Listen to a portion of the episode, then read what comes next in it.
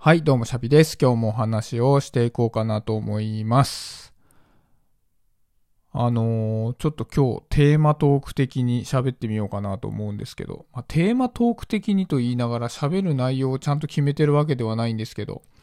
まあ、ちょっとこれね、毎日喋るって決めているもんでね、こうきちっとこういう、まあ、台本みたいなの作って、気象転結みたいなのをね、考えて喋るっていうのとは程遠くて、もうポチッとしてから、なんか思いついたことを喋るのに近いんですよね。なんだけど、ちょっと今考えたことがあったから、それについて話してみようかなと思ったんだけど、まあそれ何かっていうと、まあ言っちゃえば当たり前のことなのかもしれないけど、あの、不確定の未来に投資ができる人ってのはすげえなっていうことをね、考えてたんですよ。まあ、投資って大体不確定なものに対してするものじゃないですか。ね、株とかも、株が上がるか下がるかわかんないし、その投資信託だって、NISA とかだって、暗号資産だっけ？そういうのだって、ね、後で上がりゃいいけど下がるかもしれないから、まあその投資価値があるっていうかね、絶対上がるんだったらみんなやるわけだから。まあそういう不確定なものに対して投資するっていうのは、まあ投資っていうのは不確定なものに対してするものだよっていうので当たり前なんだけど、ちょっと僕が考えてるのはそれじゃなくて、どっちかっていうとお金とかじゃなくて、時間と労力を不確定なものに投資できる人っていうのがやっぱ強いよなっていうふうにしみじみ思ってるっていうところなんですけど、あの例えばこの今音声配信をね、毎日続けるよって言って、100日続けるっていうのはまあそんなに難しいことじゃないと思うんですよ。僕別に投資をしているっていう感覚がないし、あの、まあ、続けりゃいいわけじゃないですか。それによって何かを得ようとしているわけではないからね。で、まあ、この、例えば音声配信の例でいくと、音声配信って数年前から音声配信が来るぞ来るぞと、アメリカではもう音声配信ですげえ儲けてる人がいるぞって言われて久しいわけですよ。でも、意外と日本は、まあ、数年前よりはね、音声を聞く人、音声配信を聞く人っていうのは圧倒的に増えてはいるものの、音声で、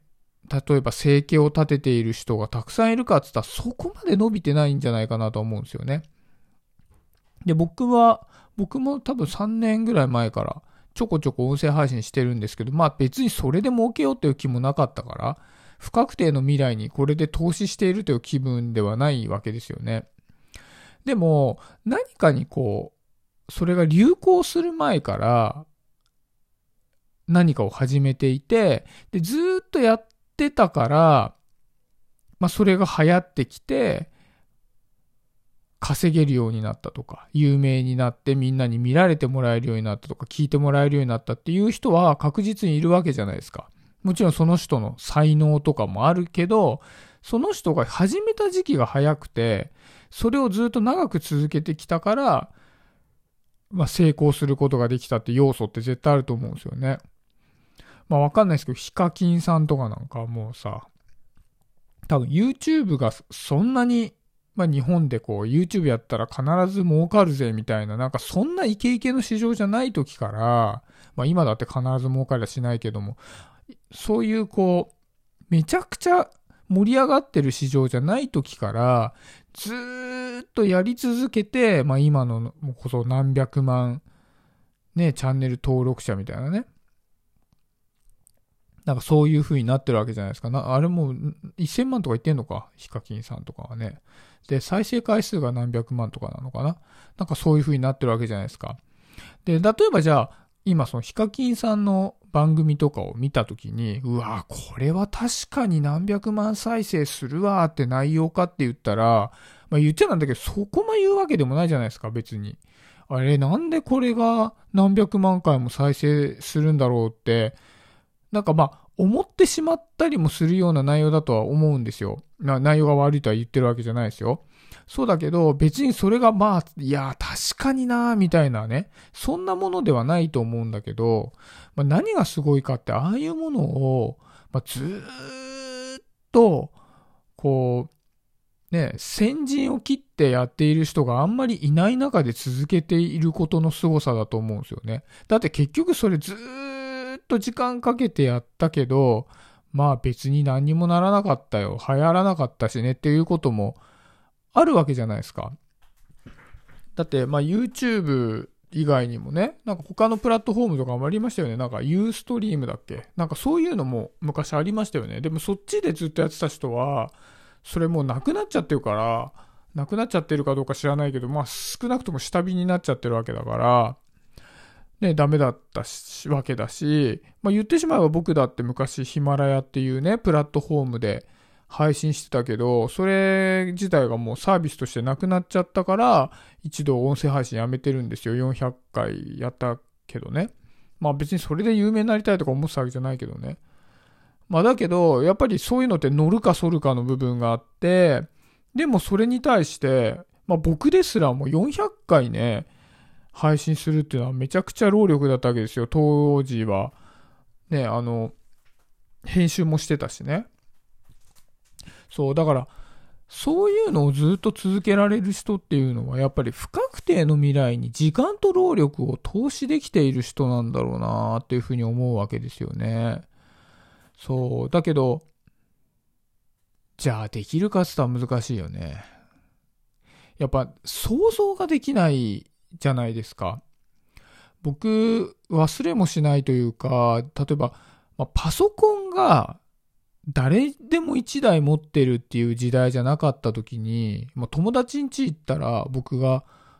あれはね、大学1年生、1998年とか、そんぐらいね、まあ、Windows 98が出た頃だから、まあ、そこからね、パソコンってすごい伸びてくるわけですけど、まあ、誰でも持ってるってタイミングじゃまだなかったんですよね。で、友人がパソコンね、持ってるよさ、それで何するのかなと思って思いましたからね。そう、パソコン持ってて何するんだろうって。で、その友人に聞いたら、いやいや、なんか調べ物したりするんだよ、つって。え、そんな調べることあると思って。なんか僕の中ではその調べるっていうのが、広辞苑とかああいう辞書で調べるイメージだったけど、別に辞書調べることもそんなないしなと思って。そのためにこれ買うの高いお金出してみたいな思ってたんですよ。そしたらまああっという間にね、もうその、翌年、翌々年、僕何年生、まあ2年生か3、大学2年生か3年生ぐらいの時、99年とか2000年ぐらいの時に僕もパソコンを、まあ、手に入れてね、卒論なんかもそれで書くようになるわけですけど、まあ当たり前のように使うようになったわけですよね。だから当時としてみればなんか想像もつかないんですよね。そういうオンラインで何かを調べるみたいなことが。そう。で、なんか、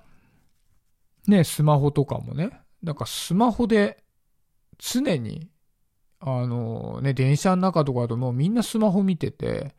で、そこでこうツイッターとかでやり取りしてて、ね、みん例えばそこで映画を見ててとか、そんなことなんて、スマホをね、持ってない時代なんか全然想像もできなかったし、じゃあまあ iPhone の初めのやつが出た頃に、まだね、みんなに行き渡ってないような頃に、いや、これはもう動画が来るぜ、つって、始められる人って相当な胆力のある人だなって思うんですよね。iPhone4 が出た頃なんか僕はもうがっつりガラケーで、なんかそれを見てずっと一日過ごしてるっていうか、で、電車の中なんかまだ多分釣り革長、ね、あの中吊り広告眺めてたと思うしね。でそういった頃に、じゃあこうスマホではこういう未来が来るんだ、SNS が流行してね、みたいなことがもうある程度イメージしてて、そうなった時に備えて、なんかいろんな配信みたいなのね、ずっとできて、ね、何年も何年もやって、やっと来たと思ったらもうその人は先駆者になってるからめちゃくちゃね、あの見られるようになってっていう人はやっぱその胆力すげえなと思うわけですよ。で、なんでこれを思ったかっていうと、ちょうど、なんか今その会社でメタバースについて調べて発表してくれって僕そんなにメタバース詳しくないの言われてて、ああ、メタバースかって思ってね。で、これは絶対にもう来るって分かってるわけじゃないですか。分かってんだけどね、想像ができないんだよ、なかなかね。そう、メね、メタバース内でこう、現実世界と同じようになんか生活している未来っていうのはやっぱ想像ができなくてね。でもじゃあね、今からその未来を想像して、まあいろんなことを始めている人っていうのはやっぱ強いと思うんですよね。だから今僕は想像できなくてなんて言ってんだよ。やっぱ昔の僕と一緒でね。また同じ鉄を踏むわけですよ。そう、だから、やっぱりね、そういう自分が未来をイメージして、